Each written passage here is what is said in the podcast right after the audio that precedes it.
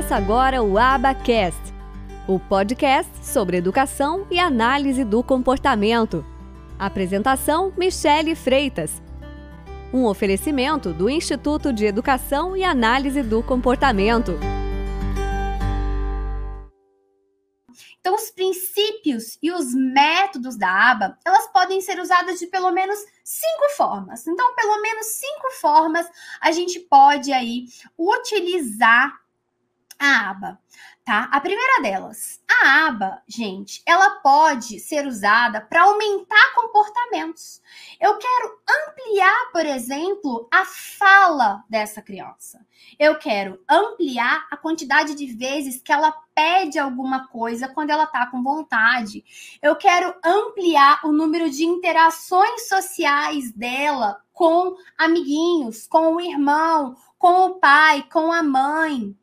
Então, eu quero ampliar o tempo dela de brincar. Bom, os seus princípios e os seus métodos podem ser usados para ensinar novas habilidades. Então, ler, escrever, usar os talheres, é, fazer xixi no vaso, fazer cocô no vaso, falar.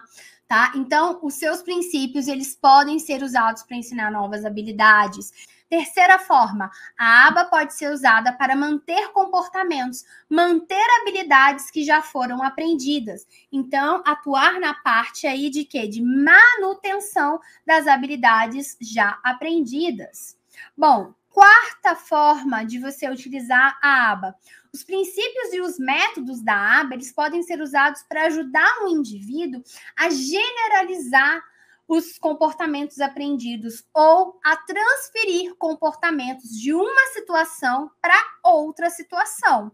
Então, por exemplo, o indivíduo ele aprendeu uma habilidade na clínica e você quer que ele execute essa mesma habilidade em casa ou na escola. Então, isso é uma generalização da habilidade, isso é uma transferência de uma habilidade que foi aprendida em um ambiente e você quer que ela continue ocorrendo em outro ambiente.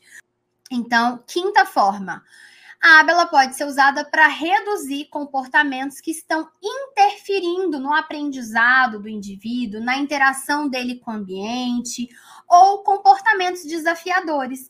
Então, quando as pessoas viram para mim e falam assim: "Ah, mas o fulaninho, ele não para sentado lá no meu consultório. Nossa, o Pedro, ele só chora na escola. Eu não consigo fazer com que ele se adapte à escola. Nossa, eu não consigo fazer o fulano ficar parado dentro do carro e colocar o cinto de segurança. Nossa, o fulano faz muita estereotipia, muito comportamento repetitivo. Ele fica batendo palma toda hora, se batendo toda hora de uma maneira muito excessiva, que atrapalha a interação dele com o ambiente, que atrapalha a interação dele com as outras pessoas, que interfere no aprendizado dele porque ele não consegue prestar atenção.